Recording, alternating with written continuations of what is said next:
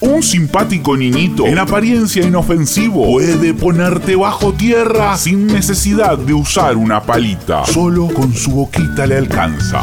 ¿Cómo te fue en el jardín, Lilito? Bien, papi. ¡Qué bueno! Al que le fue mucho mejor fue el profe de música. ¿Salió linda la clase? Sí, estaba cantando con la seño de la salita azul. ¿Cantando? Sí, hacía el ruido de cantar. Eh. Y después también estuvo cantando con la seño de la salita verde. Pero Lilito. Y eso que la seño de la salita verde está casada, ¿eh?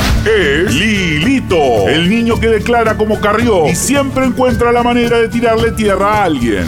Lilito, ¿viste a tu hermano? Mm, Debe estar con Ramón. Ramón, no lo conozco. ¿Es un amigo nuevo? No sé, debe ser. Él siempre dice, voy a visitar a Ramón. Qué rico que es Ramón. Qué loco que me pongo cuando me fumo un troncho, digo, cuando salgo con Ramón. Así que sí, debe ser un amiguito. Ah, ¿y a dónde se ve con Ramón tu hermano? En la plaza, porque ahí están los otros amigos de Ramón, los que venden Ramón. De buena calidad, ¿eh? Mirá vos, Lilito. ¿Querés anotar los nombres? Los tengo todos anotaditos en un cuaderno.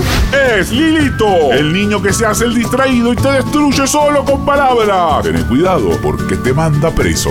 Lilito, ¿viste la caja con los papeles de papá? ¿Cuál, papi? ¿La que me dijiste que no toque? Sí, esa. La que tiene papeles muy importantes que nadie tiene que ver. Sí, sí, esa. La que tenía cosas de las Islas Caimán. ¿Sí? ¿Cómo sabes? ¿Qué es ese ruido? No sé, parece la policía, ¿no? ¿Qué hiciste, Lilito? ¿Yo?